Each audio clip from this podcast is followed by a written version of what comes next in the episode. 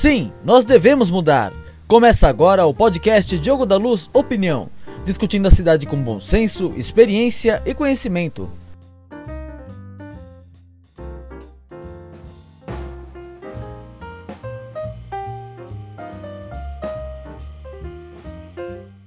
Olá, gente. Hoje eu quero contar para vocês da história de uma pessoa que eu conheci numa visita que eu fiz ao Jardim Novo Pantanal, próximo da represa de Guarapiranga.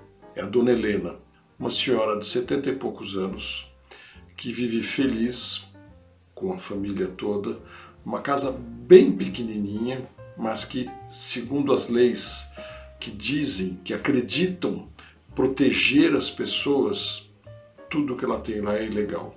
Quero mostrar para vocês como muitas vezes um excesso de leis com intenção de proteger acaba afastando a realidade das pessoas. Pois é, Dona Helena, como eu disse, 70 e poucos anos, mora num terreno que tem no máximo 80 metros quadrados. A Constituição já exige que sejam lotes mínimos de 125 metros. Alguns municípios exigem até mais do que isso. Mas o que é mais incrível, nesses 80 metros quadrados, ela conseguiu fazer três casas. Logo à frente do terreno tem a casa do filho, depois aos fundos tem a casa dela, com uma entrada por um corredorzinho, e acima a casa da filha. Lá vivem quatro gerações. Ela, filhas, netas e netos. E bisnetos também nessa pequena área. Uma casa bastante simples, casas bastante simples, mas que a gente vê o calor humano. A ventilação está longe de ser aquela que o poder público exige para o chamado bem-estar das pessoas. Ela não tem janela, a ventilação é pela porta. Não tem uma série de coisas que a gente diria serem fundamentais. E de outro lado, tem uma coisa que nos entristece muito. Ela tem coleta de esgoto, paga por isso. Cada uma das três casas naquele microterreno paga pela coleta de esgoto, cada uma em média 30 reais. Então eles pagam aproximadamente 90 reais por mês. Esse esgoto é coletado e menos de mil metros depois ele é jogado no rio e vai para a represa. Isso o poder público faz. Mas, como exige janelas de dimensões mínimas, terreno de dimensões mínimas, estrutura e um monte de coisas de dimensões mínimas, a casa dela fica fora da legalidade. Mas conversando com ela, o que a gente percebe é que ela está feliz, porque ela está lá, numa dimensão de imóvel que a satisfaz, com a sua família, com as quatro gerações ali. Segundo ela diz, próximo do mercado, próximo da farmácia, próximo até do posto de saúde. E é isso que ela deseja para a vida dela. Para mim fica uma lição muito forte de que a gente tem que ouvir mais o cidadão, entender mais o cidadão, respeitar as suas vontades e compreender que cada um tem os seus valores e fazer menos leis, menos obrigações, menos imposições para a forma que cada um deva viver.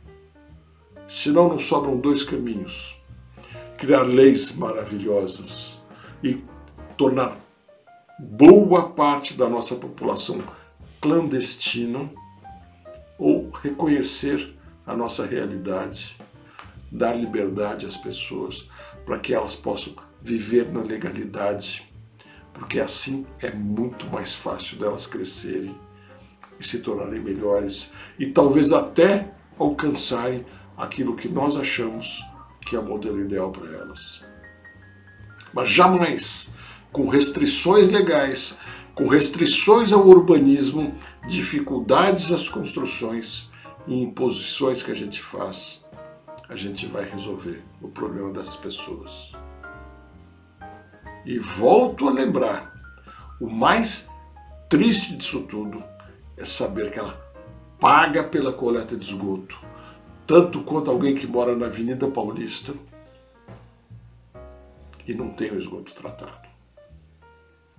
Isso sim é uma vergonha que a administração municipal de São Paulo faz. Vale lembrar que 97% do esgoto de São Paulo é coletado e apenas 65% é tratado. Aí está uma indecência que tem que mudar muito rápido. Sabe que me chamou a atenção também? Na fachada da casa dela está cheio de fios emaranhados, como por toda a cidade. A prefeitura não trata disso em nenhum lugar da cidade. Se tem um ambiente que é terra de ninguém, é essa fiação completamente desencontrada, que mostra para a nossa população que o tal do poder público não faz a parte dele, mas exige da gente que faça. Assim, proponho a todos que compreendam a situação da Dona Helena e que a gente trabalhe para ter uma legislação mais simples, mais facilidades no urbanismo, para que as pessoas possam realmente se legalizar e viver ainda mais felizes do que viveu Dona Helena. E se você concorda comigo e quer valorizar histórias como a da Dona Helena, compartilhe, divulgue e vamos trabalhar, porque juntos nós vamos mudar as regras da nossa cidade, do estado e do país. Nós vamos fazer a diferença.